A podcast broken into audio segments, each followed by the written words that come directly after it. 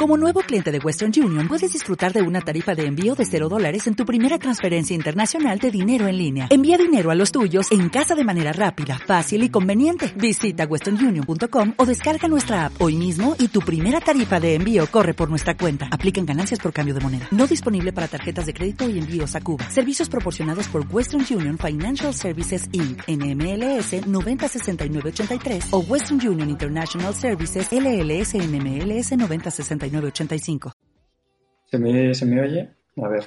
Sí, vale. Loud and clear, dice. Estamos. ¿Qué, ¿Cómo estás, tío? Eh, bien. Bueno, vida familiar como siempre, buscando tiempo para todo y, nada, ahora los niños cenando y a punto de irse a la cama, supongo. y bueno, bueno.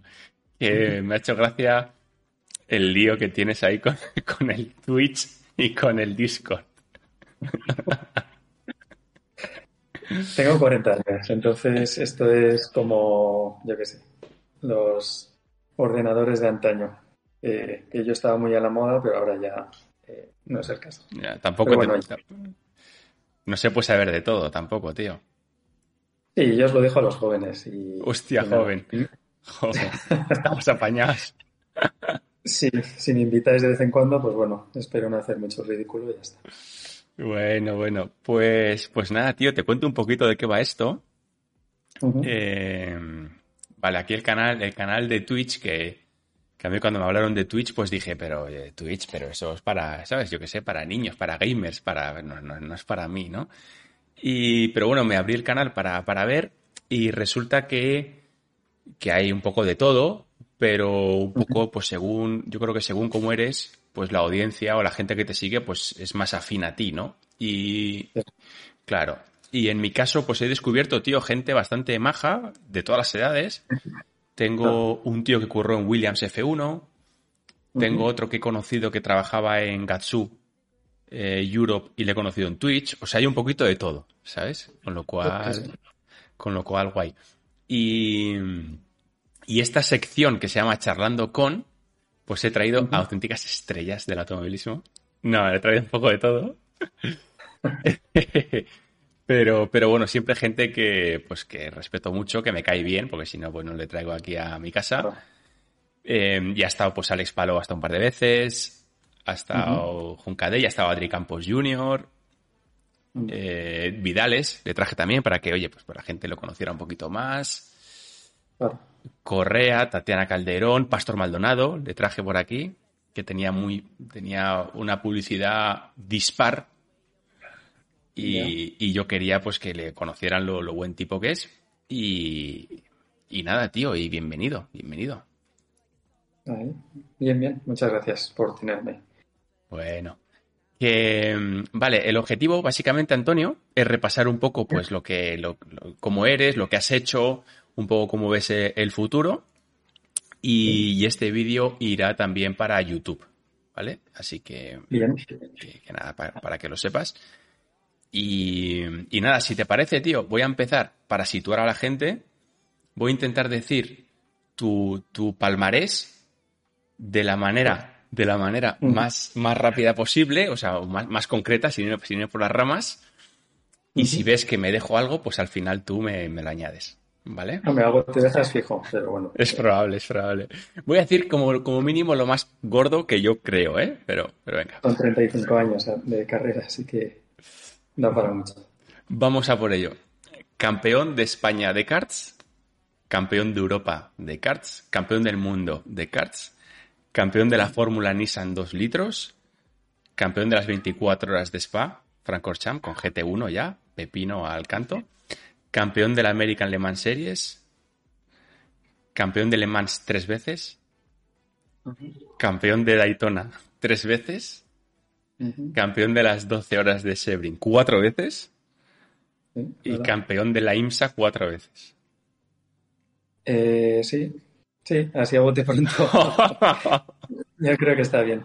Sí, no, no vamos a entrar en, en más. O sea, yo creo que eso es lo, lo principal y sobre todo eso, ¿no? Las carreras de 24 horas últimamente se convierten en lo, lo esencial o lo principal, aunque que Le Mans haga ya muchos años que no la ganó y aunque haya subido muchas veces al podio, pero, es la que un poquito más. Pero, pero, joder, sí, muchos años y, y afortunado de haber ganado tantas cosas. La verdad es que marea un poco, ¿eh? O sea, o sea, cuando pones a decir todo lo que has logrado, tío, eh, es, es, es, una movida. Mm, ¿No?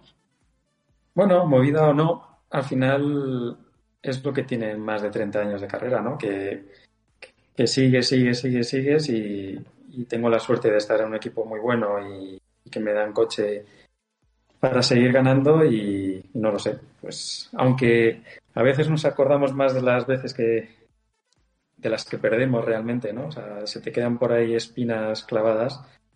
Eh, incluso esas luego, pues eres un poquito más menos egoísta, ¿no? Y dices, wow, pues aunque haya quedado segundo esa vez, esa vez, esa vez, pues, pues también está muy bien, ¿no? Eh, muchos cambiarían o darían mucho por esos segundos, de segundas posiciones o, como decía Dani Joncadella, ¿no? Que cómo odiaba quedar segundo. Pues es cierto, la verdad es que duele durante un, tiempo, pero, pero bueno, la única forma de, olvidarlo es ganando otra vez. Fíjate, yo creo que eso te lo da, a, mí por lo menos me lo dio, eh, me lo dio la edad, eh, me lo dio la edad, un poco el ser consciente de, que hay que disfrutar un poco la, vida, los, los, las oportunidades, los segundos puestos, ¿no? Eh, y cuando eres joven, quizás lo único que yo me arrepiento así de joven es, pues no haber disfrutado más las cosas que se han ido logrando, aunque parecieran pequeñas en ese momento, pero luego te das cuenta que, joder. Sí. Sí, o sea, eso es, eso es un poco lo que hay, ¿no? Y, y yo creo que yo también soy bastante expresivo y dudo que haya ninguna carrera en la que haya quedado segundo que salga sonriendo en el podio. Así que esas, fotos no, son reutilizables, desde luego. Aunque bueno, supongo que les gustará un poquito más al que me ha ganado y encima se vea que, estoy enfadado. Bueno, eh, después de 30 años que dices, bueno, a ver, son 30 años de carrera, es normal que hayamos ganado cosas. Bueno, no es normal, es algo muy excepcional. O sea, es tremendo. Em, que a nivel profesional, hoy por hoy, en tu situación, con tu edad, con tu todo, con tu experiencia, eh, te puedo preguntar qué le pides a la vida a nivel profesional. Estoy en ese punto en el que mm, he arriesgado ya todo lo que he tenido que arriesgar en mi carrera, ¿no? Eh, como cuando dejé los fórmulas de lado pese a que podía llegar a tener opciones ¿no? de, seguir ahí en la brecha, tener asientos confirmados y, quizás opciones a, llegar a la Fórmula 1 de nuevo. Pero hoy por hoy, al final estás tan asentado y, demás que pierdes un pelo esa, ese punto, ¿no? Eh, me quedan, no lo sé, podría decir cuatro, cinco, seis 10 años, no lo sé. Al final es la velocidad es la que la que la que dirá todo, ¿no? Pero pero sí notas que desde que cumplí 40, ya ya empiezas a pensar en eso cuando antes de los 40 veías como infinita la, tu carrera deportiva. Entonces, ahora pienso en que quiero aguantar todo lo que sea porque es lo que me gusta. Eh, no quiero otro trabajo que no sea el que hago y al final es eso, ¿no? Eh, agradezco y estoy súper agradecido de hacer lo que hago y que encima me paguen por ello y, eso. Pues yo creo que aguantar ahí en la brecha lo máximo posible. Lo, yo creo que estoy físicamente mejor que nunca, de coco igualmente, entonces, pues eso, con la intención de alargar lo máximo posible. Guay, guay. Hay una cosa que después de leer el palmarés y tal, cuando te lo estaba escribiendo, que tengo un mini, un mini guion, eh, digo, joder, macho, pues lograr todo esto y tal. Y me ha venido a la cabeza mucha gente, sobre todo aquí en, Twitch, gente joven, que, no le veo la cara, pero sí que me, dicen muchos, eh, Roldán, quiero ser piloto. Em, ¿Qué tengo que hacer? Y yo digo, ¿qué dirías tú si alguien te dice con todo lo que has, con todo lo que has hecho? ¿Qué, le dirías? Al, final, ser piloto significa conducir algo. Eh, yo empecé conduciendo un car pequeño pues eso, un car de 50 centímetros cúbicos, un chasis bastante normalito, de segunda mano, por supuesto, y, con eso vale. Eh, yo creo que luego es un poco las expectativas que tengas después, pero yo lo he dicho siempre, ¿no? Eh, puedo ahora estar corriendo a nivel global o a nivel mundial carreras, las carreras más importantes del mundo, pero porque he sido, me siento súper afortunado de que cuenten conmigo y, y pueda hacerlas. Pero si no es, si no estuviera haciendo esto, estaría corriendo un campeonato social donde fuera.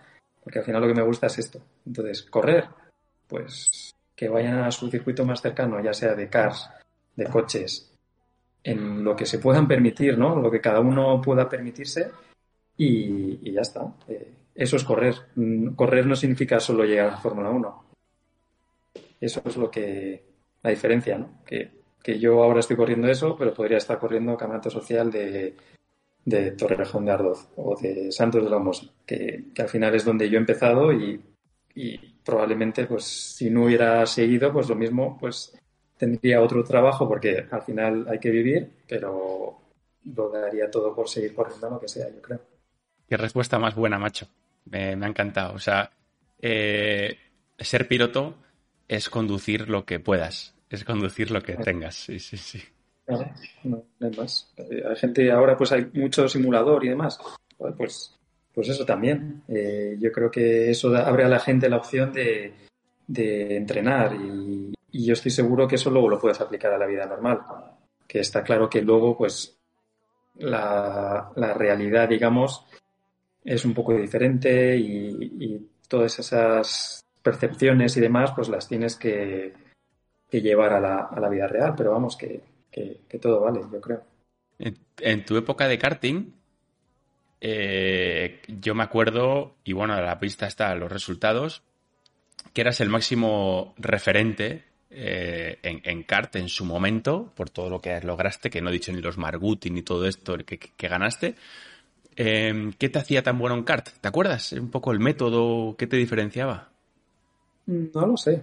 Eh, sigue mirando la puesta a la vuelta, la vista atrás, siempre digo, joder, el karting yo creo que era como el momento más mejor de mi carrera, ¿no? Porque yo creo que he competido contra todo nombre que se te ocurra en torno a eso, ¿no? De los nacidos entre el 75 y el 80 y largos. Y cualquier nombre que me digas, yo creo que le he ganado. Entonces, eh, sí que fue un momento muy, muy dulce de mi carrera. Está claro que me rodeé y tuve la suerte de estar con los mejores, tanto equipos como gente que me rodeó y demás, y, eso se nota. Al final, los resultados está claro que el piloto tiene que responder, pero todo lo que le lo que le rodea también. Entonces, no lo sé. Eh, al final era eso, ¿no? El, tener todas las herramientas y, y, lo único que, lo mejor que el piloto puede hacer no es que te den todo y ya luego ser tú el que tienes que dar el, el punto final, ¿no? Pero, pero sí es verdad que aprendí mucho, aprendí muchísimo de gente buenísima en todos lados, ya sea en Madrid, Cataluña, España y ya luego a un nivel europeo y mundial. Y, es un poco lo que nos ha dado la experiencia, ¿no? Eh, el que Fernando llegase a la Fórmula 1 dos años después de, dejar el karting, pues te da un poco la, te da un poco la idea de, de, lo que crecías antes en el karting, ¿no? Porque te enfrentabas a gente con mucha más experiencia que tú y mucho más, mucho mayor que tú, realmente. Está por aquí Luquitas eh, Campos, que te manda un abrazo fuerte. En el chat también he visto a Luquitas Ordóñez, creo, por aquí, si no recuerdo mal. Sí, está Luquitas también, que dice que está flipando contigo en Twitch. todos, todos mejoramos. Ya verás, tenemos para... Esto me da 10 años más de carrera. Y, y también está Paquito por aquí, que dice que heredó tu kart. Yo era el suyo. Ah, heredaste el suyo. Mi primer, car, mi primer car fue suyo, que competía con tres o cuatro años, que era un renacuajo, y yo empecé con 6-7 y, y, yo creo que mi primer car motor Derby 50 era, fue suyo. menudo Nispa car con un, con un motor 50. Menudo, menudo bólido. Joder, qué pasada. Eh, pues nada, vamos a entrar un poquito en, faena del post-karting. Yo hay una temporada que recuerdo muy bien porque yo fue dos, pues 2000, 2000, 2001 que yo estaba con Jenis, pues me, iba relativamente bien en karting y justo pues había coincidido con Fernando en su última época de karts y, cuando da el salto a la, a la Nissan, que estás tú de compañero de equipo y recuerdo ese año en el que venía de ganar Margené, yo recuerdo que tú eras lógicamente, ¿no? El piloto, joder, eh, number one, el crack que, iba a ganar, y te reencuentras con Fernando en ese año. Eh, ¿Cómo lo viviste tú? Porque, porque entiendo que tú, claro, la Fórmula 1 está ahí, llega Fernando y bueno, ¿no? Al final, una batalla importante. Bueno, no, o sea, ese año que competí contra él, pues fue uno menor más. Que tres, menor que tres, menor que tres. He competido toda mi vida contra él, entonces no, hubo muchísima diferencia. Lo que dices de, de ese año, pues sí, fue su primer año, ya era mi segundo año, pero bueno, también las cosas estaban hechas un poquito mejor, ¿no? Ese año hubo pretemporada, lo cual ayudó un poco más a Fernando, ¿no? Creo que se pudo hacer unos no sé cuántos eran, estaban limitadas la, pretemporada y yo creo que podíamos hacer 2.000 kilómetros, algo así, que, eran como seis días de test o algo así. Ah, solo, Sí, sí, sí. Vamos, yo llegué a mi primera carrera de la NISA en el primer año que habíamos hecho tres días de test o dos días de test, me suena. Y, y, bueno, simplemente fue un año bastante decente. Eh, nos fuimos turnando, yo gané alguna carrera, Fernando ganó varias y todo se torció realmente en Montmeló, que fue la penúltima, creo que fue el penúltimo evento, que me dio un palazo bastante grande en la primera carrera, con vuelco incluido. O sea, yo casi salí volando y casi me doy con el antiguo, el, antiguo puente de la Caixa de, de Montmeló. Salí volando di no sé cuántas vueltas de campana y eso me hizo perder carrera número uno, carrera número dos. No puntué ni en una ni en otra. Y entonces a esa carrera llegaba como segundo en el campeonato, creo que iba primero Yao, segundo yo, tercero Fernando. Y ahí Fernando lo hizo bien, entonces yo ahí perdiendo esas dos carreras, pues ya me fui de la lucha del título, digamos, ¿no? Ahí, ahí fue donde perdí el campeonato o la opción de, poder ganarlo. Pero, pero bueno, eh, Adrián me, pude continuar un año más con Adrián y el año siguiente, pues yo creo que no pudo ir mejor, creo que gané seis o siete carreras y gané el campeonato y, bueno, luego, pues eso, luego se fueron sucediendo cosas que, fue un poco lo que definió un poco la, tanto la carrera de Fernando como la mía. Guay. Em, luego cuando diste el salto a la 3000, si mm. no em, me sonaba y lo he revisado, y si lo he revisado correctamente, entraste en el Red Bull Junior Team de la 3000, ¿no?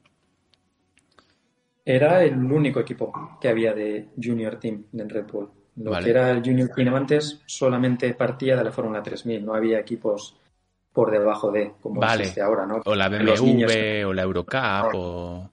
Claro, o sea, tú entonces llegabas, eh, el problema que tuve, gané la Nissan, o creo que fue justo antes de, de la última carrera en Valencia, que hubo un test en Montmeló, Xavi Puyolar era ingeniero de ese equipo y, la verdad es que quería que corriese ahí. Me, tenía, me hablaba muy bien de mí, con Marco pues, pues también pues los resultados estaban ahí. Hice ese test, pero antes de subirte, porque yo ya sabía que al año siguiente Repsol Telefónica desaparecía realmente. Eh, al año siguiente los dos se fueron de la Fórmula 1 y, casi era pues mi única opción. Eh, al año siguiente, si ganaba la Nissan como estaba previsto, pues si quería correr la Fórmula 3 internacional del momento la Fórmula 2 actual, la única forma de hacerlo era con alguien que pagara toda la fiesta. Y, toda la fiesta era Red Bull. Te hacían firmar un contrato, hacías el test, si lo hacías bien, tenían una opción sobre ti. Lo hice bien, me quisieron, firmé con ellos empecé la temporada. Eh, opino que lo hice decente, porque estaba más o menos con, con todos los rookies del momento. Y, y bueno, pues se torció la cosa. No sé qué hay que pasó internamente entre Helmut Marco y Red Bull, porque entonces no eran lo mismo. Helmut era simplemente el dueño del equipo y Red Bull iba por otro lado. Y... Pero el peso que tenía Helmut en ese momento era alto, porque al final era su equipo. Y pese a que Red Bull no estaba de acuerdo en la decisión, pues decidieron sustituirme. Después de cuatro carreras y un poco saltándose también la norma, ¿no? Me dijeron, si no haces entre los diez primeros en el crono, eh, como que tenemos la opción de, que no, de que no continúes. Creo que fue mi última carrera en Austria, hice noveno crono. Luego, primera curva, nos salimos como seis o siete, no me acuerdo qué fue. Y a pesar de todo, pues no lo respetaron y yo creo que ya estaba medio decidido. Yo creo que podía ser una excusa o no, pero yo creo que yo ya estaba con un pie fuera, hiciera lo que hiciera. Y, y se lo dije al señor Marco, ¿no? No entiendo por qué, qué esperas de mí, ¿no? No, pero es que tal cual, y me comparaba con Fernando, digo, ver, Fernando hasta la antepenúltima hasta carrera... Spa Francorchamps, ¿no? ¿no? No, hasta la antepenúltima carrera en... Eh, en Austria, Ah, ok, perdona, perdona. Ante, antepenúltima carrera en Austria no puntuó. Wow. Que despuntuaba en los seis primeros. Hasta la antepenúltima carrera no quedó sexto. En la penúltima carrera que fue en Hungría quedó segundo o tercero y la última carrera arrasó. Pero esa era un poco la, la trayectoria normal del rookie, ¿no? Eh, tú llegabas a la Fórmula 3000, no había entrenos libres, salías directamente al crono. Había dos sesiones de 45 minutos, tres juegos, pero era lo que había. Y no había ni simuladores, ni nada. Tú llegabas, este es el circuito, va para allá, ¡hala! Entonces ahí el que no era de primer año tenía un poco de ventaja, sobre todo en ese sentido. Pero era lo normal, era lo que era, y los rookies, los buenos buenos, ganaban a final de año, como era el caso. Entonces, bueno, al final no le hice entrar en razón tampoco, ¿no? Me comparaba con Fernando. Obviamente, después de cuatro carreras, pues, pues no estaba para ganar ninguna carrera, o aunque esto estaba muy cerca, pero, pero era lo que había. Y, como cuando no pagas, al final no puedes atar a nadie porque al final el dinero lo pone otro o lo ponen ellos realmente, pues estás un poco a merced de, de la decisión de ellos. Entonces, pues ahí cargué todo en, mi coche de, en Austria Graz y de vuelta para España. Y de vuelta para Madrid. Fue un momento bastante, quizás la semana más dura de mi carrera, yo creo. Realmente le di la vuelta y y, realmente fue Red Bull el que me ayudó. Red Bull, ellos. O sea, Tanto Mateshitz como el segundo de a bordo fueron quienes me pusieron en el FIA GT en un Porsche patrocinado por Red Bull. O sea, esa era un poco la, incongruencia, ¿no? Que, uno me quería fuera del equipo, pero los otros fue como. Yo creo que no es que se sintieran mal o lo que sea, pero me buscaron otro sitio para reengancharme porque no estaban del todo de acuerdo con lo que me habían hecho. ¿Quién dirigía tu carrera en aquel entonces? Siempre fue Adrián. Eh, Adrián nos rescató del karting. Eh, tuvimos ahí la suerte, ¿no? De que Alguersuari tuvo, tuve la suerte, ¿no? Que Alguersuari creara, creara esa, esa euro, eh, el Open Movistar o el Open... Open, Nissan by Movistar era, ¿no? Algo así era. No, el Open no quiero decir mal el tabaco, era Ducados, no era ¿En serio? Ducados, era. No me acuerdo. Open Fortuna. Ah, Open, Fortuna, sí, es verdad, Open Fortuna. Y porque entonces aún había publicidad. Open Fortuna. Y, y, al final fueron las dos cosas. Adrián me quería, inicialmente me quería para la Fórmula Super Toyota, que también entraba a la vez. Y al final entre lo hice bien en un test que hicimos por ahí y tal, y entre Jaime, Adrián y tal, fue como, para adelante. Tenía 17 años. Y en plan, ¿qué tal? Ah, pues el, el que tiene experiencia es Mark, el chaval, pues, pues nada, para adelante. Y terminé ganando las dos primeras carreras, además. Pero bueno, eh, eh, sí, siempre ha sido Adrián. Y lo que en, en un principio lo llevó él, pues un poco lo que me ha enseñado mi padre y lo que me enseñó él, pues se convirtieron en mis consejeros. Yo siempre me he movido todo y, he hecho todo. O sea, obviamente Adrián y mi padre, por ejemplo, me han ayudado a, a, dirigir mi carrera hasta ese punto. Pero luego Adrián, por ejemplo, o mi padre se convirtieron en mi plan. Tengo esto, esto y esto y eran como, como los que yo les daba mi idea de cómo estaban las cosas y los que me podían aconsejar de una forma u otra y, ya está. Pero sí puedo decir desde que tengo veintipocos años, más o menos todo me lo he movido. Guay. Hay, hay, un, hay un momento, eh, creo que en la vida de cualquier piloto, como mínimo de, de circuito y de cuatro ruedas, que, y creo que es un momento, bueno, que, que, que, que, yo creo que nos fascina en general, que es decir, bueno, el camino a la Fórmula 1 es complejo por las situaciones, situaciones particulares y del momento y de cada uno. Y tú das, eh, y tú ese momento lo tienes 2001, entiendo, ¿no? Cuando empiezas a dar el salto a coches con puertas, GT1. Eh, ahí fue precisamente por parte de Red Bull, donde yo descubrí los GTs, hice una carrera con, en, un, en un Garo Ring, que además estaba de vacaciones, me llamaron en plan, vete para acá. Me fui para allá. Eh, corrí en el coche que no era el bueno, con un piloto no tan bueno, pero vamos, lo de siempre. Eh, salí y cuando salía yo, pues lo hice muy bien, terminé en el coche bueno para las 24 horas de Spa, las ganamos. Y al año siguiente se crearon las, la Fórmula Nissan V6, digamos, la, sí que fue la World Series luego hasta el final. Y allí me reenganché con Adrián. Pero una de las cosas que dije a Adrián, en plan, vale, hago esto, pero déjame hacer las carreras de GT que no me coincidan. Y seguí haciendo esas. ¿Y eso por qué, Antonio? ¿Tenías claro que no querías, eh, o sea, te gustó la experiencia o...? o porque no me quería, no me quería cerrar ninguna puerta. Eh, al final eran más carreras. Me acuerdo que inicialmente no me pagaban nada y yo creo que en esas carreras me pagaban como 500 euros por carrera o algo así. buenos son. O sea, ¿qué más da? voy a estar en casa, pues 500 euros. Y, o sea, realmente Adrián me pagaba más corriendo la Nissan, obviamente, por, por el tema de los premios que había y demás. Pero, pero él también lo entendió, o sea, en plan, ¿por qué te voy a prohibir hacer carreras, no? Si al final es lo que, lo que tú quieres y, demás. Y, por eso hice esa, esa jornada o esa temporada en paralelo y quedé cuarto quinto en, las, en la Fórmula Nissan ese año, pese a no correr un par de carreras en Albacete. Y, y ahí fue cuando me vino la, oferta de BMW para correr en el Mundial de Turismos. Y ahí sí que fue la decisión, ¿no?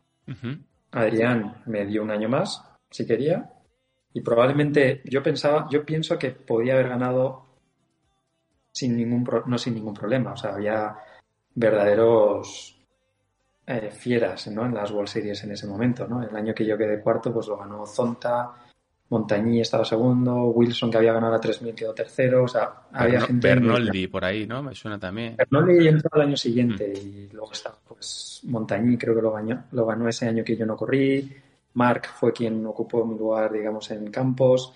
Eh, había pilotos muy buenos, pero, pero yo la forma de lo pensé fue como, vale, puedo correr la Nissan, puedo volverla a ganar y después qué.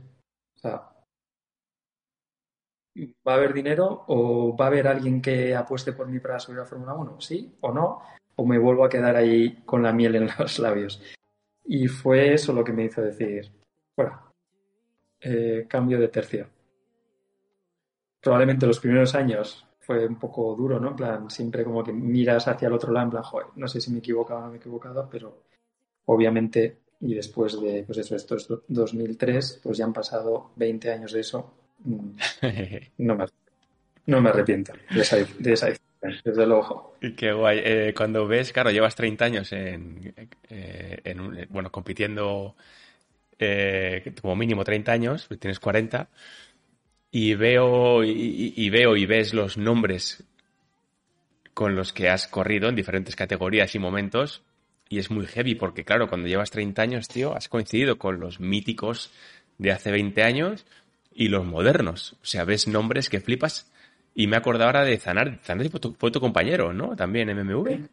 Sí, con Alex fui compañero varios años y luego mantuvimos bastante relación, la verdad. Un, tipo genial. La verdad es que aprendí mucho de él un poco eso, ¿no? en forma de ser, ya no solo en pista o no pista, pero, pero sí siempre, sea cual sea el compañero que haya tenido, he tratado de, aprender al máximo de él.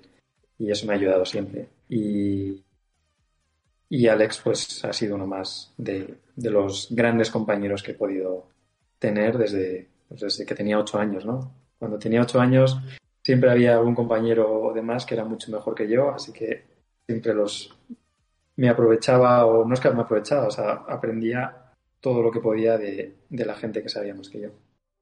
Qué gozada. Y, hay una cosa que me tienes que explicar, nos tienes que explicar, y es tu, tu debut, aterrizaje en la Fórmula E. Y me gustaría saber cómo, cómo aterrizas ahí en el año inaugural de la Fórmula E, si no recuerdo mal. Mm. Y luego, ¿qué piensas de la Fórmula E en general, como concepto? Aterricé por ahí porque Campos Racing era quien llevaba toda la parte técnica del, equipo Team China este. Ok, vale, no, sabía esto. Okay. Claro, era Campo Racing quien se ocupaba de toda la parte técnica, el equipo de, personal, digamos. Hice muchos de los tests iniciales en Donington Park, porque Adrián quería, realmente Adrián estaba allí y, al final pues veía que pues probablemente no había mejor piloto para, para, para hacerlo o en ese momento pues siempre Adrián siempre me tenía mucho en cuenta, la verdad. Entonces, entonces hice esas carreras. Obviamente yo tenía contrato a tiempo completo con Corvette y, había muchas coincidencias. Entonces, en ese año estaba Piquet y Hoping Tung, creo, como chino del equipo Team China, pero llegó un momento que, bajaron, a, bajaron al chino. Eh, fue para la carrera de Punta del Este, para las dos últimas, Punta del Este y Londres. Punta del Este pude ir y tuve la mala fortuna de que la última carrera me coincidía con alguna carrera mía. Entonces, lo hice decente en, en Punta del Este, pese que tuve problemas de, uno, volverme a aclimatar a ese coche que no tenía ni idea. Estaba más o menos ahí en la media tabla, digamos. Yo creo que acabé noveno, décimo, no me acuerdo bien la carrera, no, creo que Hatfield me adelantó en la última vuelta. Pero el segundo coche, cuando me subí al segundo coche, el bucket, digamos, ¿no? como sabes, el bucket, o lo que es la, el cascarón del bucket, donde va el asiento, pues al subirme o lo que sea, se salió de los pines donde va sujeto. Entonces hice toda la segunda parte de la carrera, porque cambiabas de coche, moviendo dentro del coche. Entonces, pese a que estuve sexto, séptimo, pues al final perdí dos o tres posiciones. Al día siguiente tenía unos moratones enormes en la, en la espalda y eso fue mi experiencia, esa carrera en la, en la categoría. Eh, fue una pena no haber podido haber hecho la siguiente carrera porque yo creo que tenía varias opciones, el coche iba muy bien, pues al final fue Piquet, mi compañero, y, y ganaba las carreras. Y en el test en que me quedé en Punta del Este, pues ya estaba, me quedé bastante competitivo y lo que pasa es que no pude hacer esa última, metieron a, a Turbey, creo. Y, y fíjate, pues eso, Turbey hizo esas dos carreras y sigue en la Fórmula E. Y, y sigue en la Fórmula E desde entonces. Entonces, bueno, no me quejo tampoco. Al año siguiente hice una carrera en Moscú en la que iba octavo, noveno y al cambiar de coche el coche le decidieron arrancar dentro de, la, dentro de lo que es arrancar ese coche, pero me subí al segundo coche y, en funcionamiento. Sí, no entró en safe mode o lo que sea, que se tuvo que reiniciar como si fuera un ordenador y fuera la carrera. O sea, yo creo que podía haber quedado entre los 6, 7, 8 primeros, pero, pero tampoco. Y esa ha sido mi experiencia de Fórmula E. Como campeonato, como concepto, pues está muy bien. La verdad es que no. Todos los. A mí los urbanos me gustan mucho y eso se agradece cuando los conduces. Entonces, en ese punto me gusta mucho en ese aspecto. Mm, los fines de semana son un poco reducidos, pero ves que cada vez los coches son mejores. Eh, un poco coches de choque a veces. Lo comparo un poco con el Mundial de Turismo, yo creo, que es coches que corren no muchísimo, el cuerpo a cuerpo es muy importante y, y la conducción es súper extraña. Realmente tienes que desaprender a conducir porque con la regeneración, ahora ya lo mejoraron mucho, ¿no? Con, con pequeñas levas en el volante que, que ayudaba un poco a gestionar la regeneración, pero al inicio era como conducir con el freno de mano en cualquier momento. Entonces iba un poco contra natura la forma de conducir y, eso fue un poco las pequeñas cosas que te costaba si, si, llegabas de golpe, ¿no? O sea, me acuerdo Lotter en su primera carrera pues también estaba muy, muy perdido, pero bueno, todos, todos aprendemos a conducir cosas diferentes y, eso. Eh, es un campeonato que está ahí, la verdad es que tiene mucho éxito, aunque ha bajado un poco para mi, para mi gusto, pero, pero está bien. Está bien que no compita contra nada, que es un campeonato independiente y que no busca enfrentarse a nada. Guay. En 2008 hay GT1 eh, y yo creo que 2008 y en especial 2009 ya se, ya se abre la lata, ¿no? O sea, 2009, si no recuerdo mal, ganas, ya ganas las tres, ¿no? Le Mans, Daytona y Sebring. Eh, sí, eh, se abre la lata un poco en Estados Unidos, que, que, empiezo a correr ya alguna carrera con Chiver en los prototipos que había entonces junto a Christian Fittipaldi, pero ahí que corría con un Aston Martin no oficial. Aston Martin solo corría de forma oficial en Le Mans, pero las, las European Le Mans Series las hacía con un, con un Aston Martin semioficial. Y 2008 fue cuando Aston Martin me fichó. Y, y, ahí sí que, pues eso, yo creo que me salió una carrera redonda. Esa yo creo fue, sí, realmente fue la que, en la que despegué.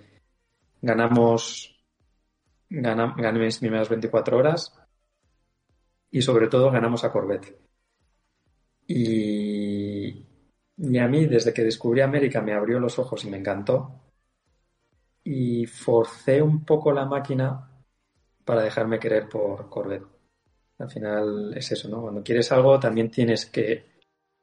Tiene que salir un poco de ti, ¿no? No, no puedes esperar a que todo suceda. Entonces sí que me dejé querer y 2009 pues fiché por fiché por por ellos con decisión rápida, decisión un poco extraña porque ese fue el año en el que Aston decidió subirse a LMP1 y rechacé esa oferta gracias también a un poco a una conversación que tuve con Adrián. Y otra vez no me arrepiento de mi de mi decisión o de la decisión que tomamos conjuntamente. Eh, al final él me lo hizo ver como un capricho, ¿no? Eh, vale, el, MP, 1 está muy bien, vas a correr contra Audi lo que tú quieras, pero donde tienes futuro, donde te van a pagar de verdad y demás, es en otro lado. Y, han pasado 13 años de eso ya. Joder, la verdad que mola mucho, tío. Mola mucho la, historia. Eh, te tengo que preguntar sobre, sobre, sobre los GTs. Yo, cuando, cuando probé el GT por primera vez, pues yo digo, pero venía de GP2 y yo digo, pero, pero, pero, ¿dónde está el motor de esto, no? O sea, sí que es cierto que tú eh, eh, llegaste a GT1 primero, que aquello andaba que flipas. Pero a lo que voy, luego recorrer suspensión, la frenada y todo. Em, tú que lo has ganado todo en GTs, todo lo que hay, básicamente. ¿Qué, consejo darías, tío? ¿Cómo conducir un, un, GT para ir rápido? No lo sé. Al final no tengo ni idea de lo que hago para conducir rápido, despacio un GT. Está claro que te tienes que, acostumbrar a otro a otra manera de buscar la vuelta, ¿no? A, otra manera de, encontrar el, ritmo y demás. Pero al final es un coche igual. Eh, tienes que. Tiene un poco menos de aerodinámica. Motor en función, pues, de lo que tengas. Y lo bueno es que yo empecé con el GT1 y el GT1, joder, era un buen cacharro. Eran coches de 1100 y pico kilos, pero íbamos tan rápido como en Fórmula 3 en spa o en pistas, o sea que iban muy, muy bien. O sea, yo me acuerdo Rush, el de entonces, era a tope, era tope y me acuerdo con Thomas Enge, con el motor bueno además que tuvimos en el último año, que era con el que ganamos en, Le Mans, el coche perdía tracción subiendo a Madre mía. 250 y el coche patinaba, patinaba subiendo. O sea, era un avión. Entonces, joder, esos coches los, recuerdo con, mucha, con mucho cariño, porque corrían que era una barbaridad. Ahora yo creo que si hubiéramos seguido en esa trayectoria, ahora estaríamos en 3.30 y pocos, en, ritmos un poquito más lento que un LMP2 actual. O sea, eran verdaderos pepinos, la verdad. Me contaba Ortelli un poco eso, cuando coincidí con él.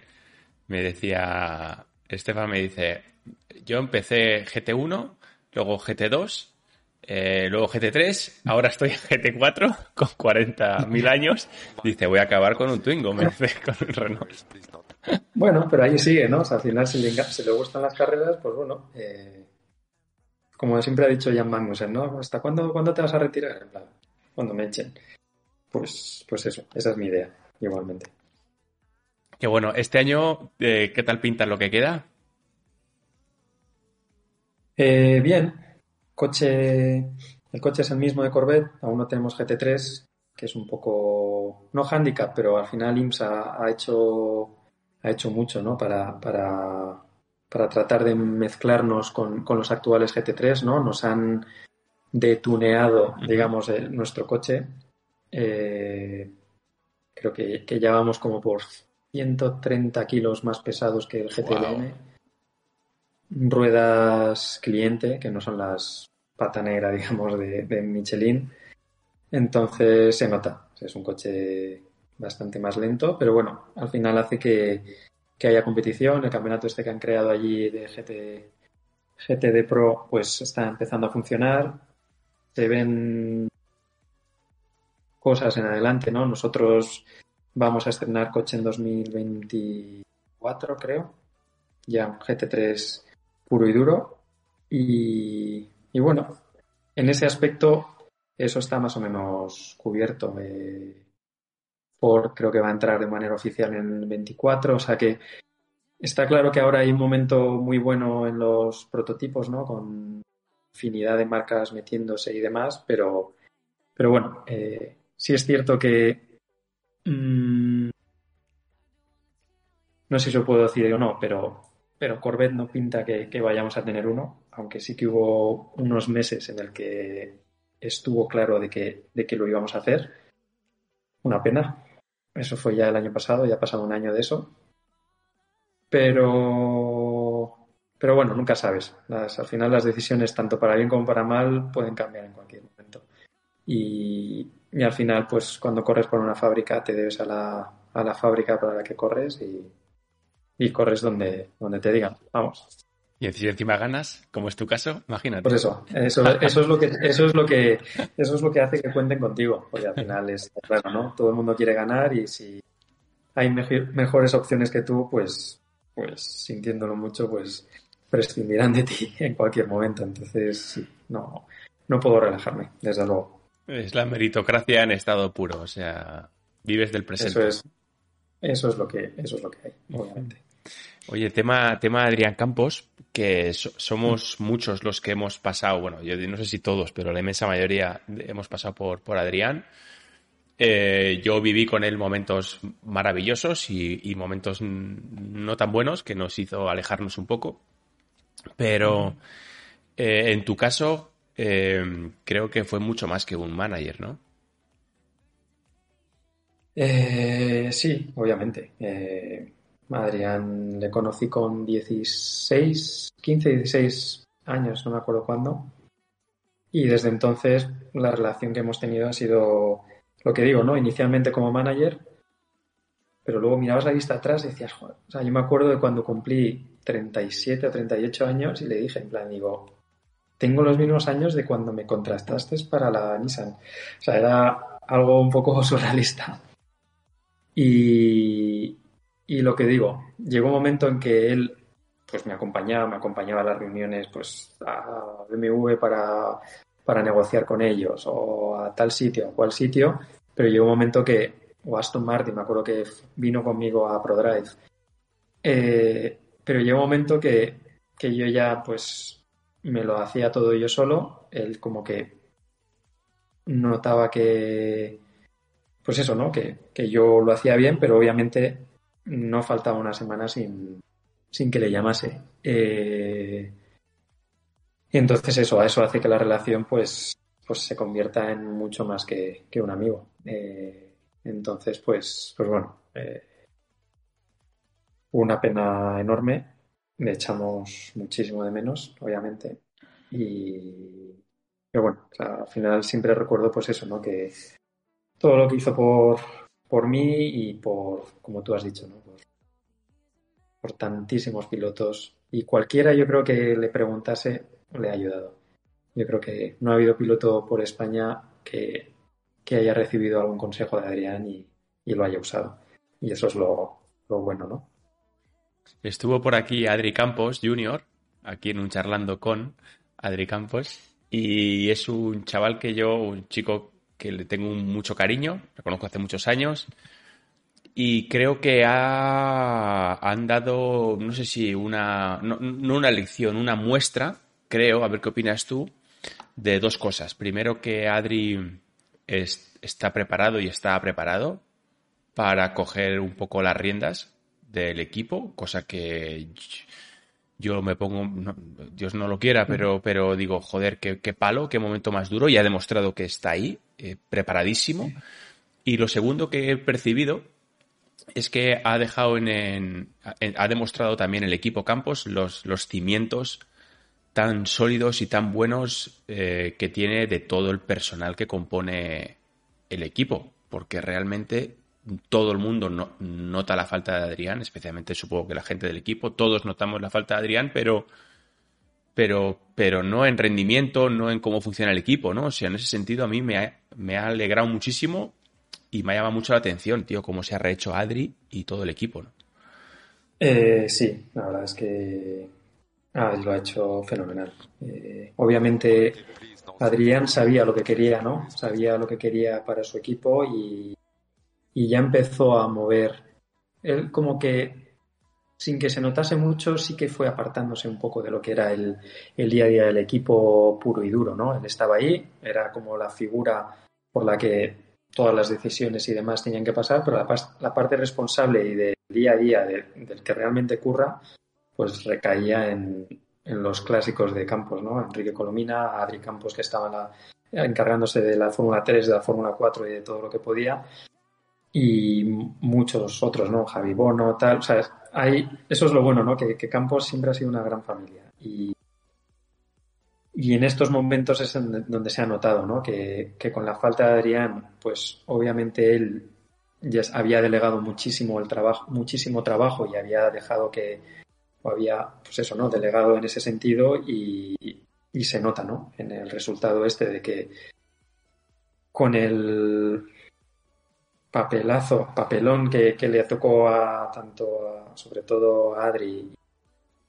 y en su caso pues a Colomina y, a todo el equipo pues pues se pusieron manos a la obra y todo para adelante y yo he ayudado en esos primeros años dentro de lo que pude, ¿no? Pero al final el tema que tengo es que es eso, ¿no? Yo no vivo en Valencia, vivo lejos de allí eh, y no puedo estar mucho en el día a día, pero, pero sí que trato de, pues como hacía en su momento con, con Adrián, ¿no? Yo con Adrián hablaba de todo respecto al equipo, también Fórmula 3, GP2 o Fórmula 2 después y demás, y sí que estaba muy involucrado. Y, y, eso, pues, pues bueno, lo han hecho genial.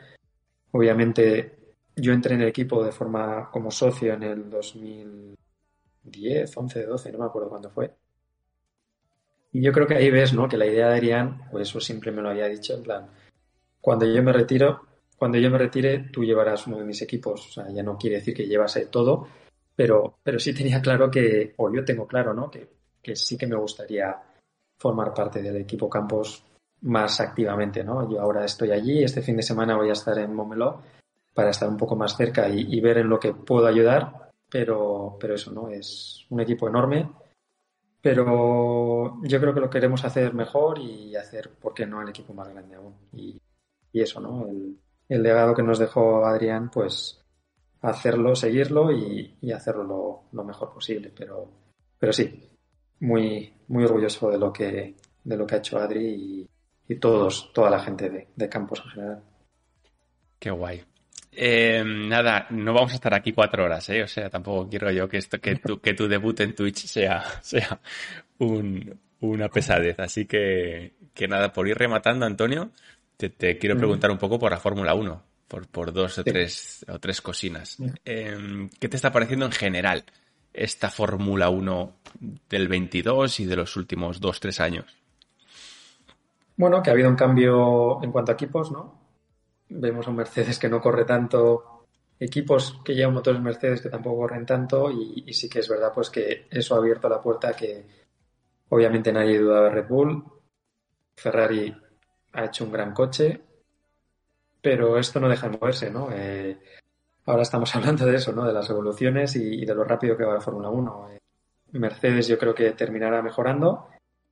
Y como coche en general, pues la verdad es que yo creo que está muy bien. Eh, ver las carreras y ver lo cerca que van unos de otros, hacía mucho que no, que no se veía eso. Eso yo me acuerdo con, Fernando cuando estuve con él en, en Jeddah, en, Arabia Saudí, en la carrera del año pasado, decía, ¿no? O sea, es que una vez te metías detrás de un coche, es que perdías el 80% de la carga aerodinámica. O sea, imposible estar en un coche más de 20 metros o un poquito más cerca de esos, de 2, 3, 4 coches detrás. Y ahora ves que, que realmente la gente está muchísimo más cerca entre sí. Que hay que pulir un poco pues las zonas de DRS y demás con los nuevos coches, pues puede ser. Eh, hay veces que, son demasiado largas, hay veces que son demasiado cortas. Mm, es un poco, un poco raro, ¿no? Al final que dependas tanto de un DRS, pues a mí no me gusta tanto. Y no lo sé. Al final yo de siempre, y siempre lo digo desde Corro en América, ¿no? Eh, todas las manos, todo el mundo se lleva, las manos, se lleva las manos a las carreras con las pedazos de carreras que hay cuando hay safety cars. Entonces, no sé a qué esperan. Para sacarlo a la primera de cambio. Claro, safety aunque sea por cualquier tontería. O sea, es, es que es así, no, no lo sé. Eh, obviamente rompe las carreras cuando tienes a dos pilotos buenos, ¿no? El punto de no poder hacer como en Estados Unidos, que puedes meter a los dos compañeros a la vez, siempre sacrificas a uno. Mm. Eso es algo que, quizás hay que rematarlo un poco, ¿no? Pero, pero es un poco el punto, ¿no? ¿Qué más da que cambien las ruedas en dos segundos o en diez? Que lo hagan todos en diez, que metan la décima parte de la gente que hay ahí y, y no sé, que, que los errores sean errores y no que porque hayas perdido tres décimas en un cambio de ruedas la carrera se vaya al traste, ¿no? No lo sé. Eh, quizás habría que cambiar mucho, ¿no? En infraestructura y demás, pero yo siempre he dicho eso, que, que la Fórmula 1 le falta un espacio en box por coche y más éticas. Eso, vamos, abriría las puertas a, a que coches que no imaginas ganas en carreras incluso. Pero es lo que hay. Al final, el mundo anglosajón dice, no, no, si yo tengo mejor coche, tengo que ganar. Un Williams no puede ganar una carrera. Pues en Estados Unidos eso les da lo mismo. que no sé quién se la jugado en la estrategia y la ha salido, pues, pues, ya está, haberlo hecho tú. Alabado sea el Señor.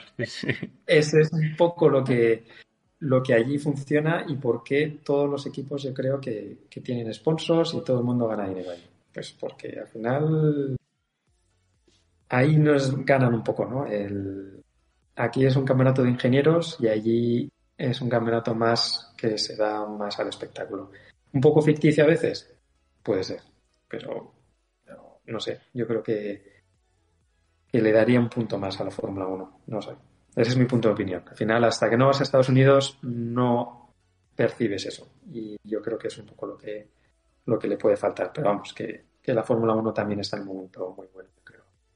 Dos, dos cositas. Eh, mm. eh, Carlos Sainz y luego Fernando. Respecto a Carlos, eh, yo creo que está en un momento, en su mejor momento deportivo, profesional. Joder, piloto Ferrari, tío, Fórmula 1, o sea, mejóramelo, o sea, no, no, hay más.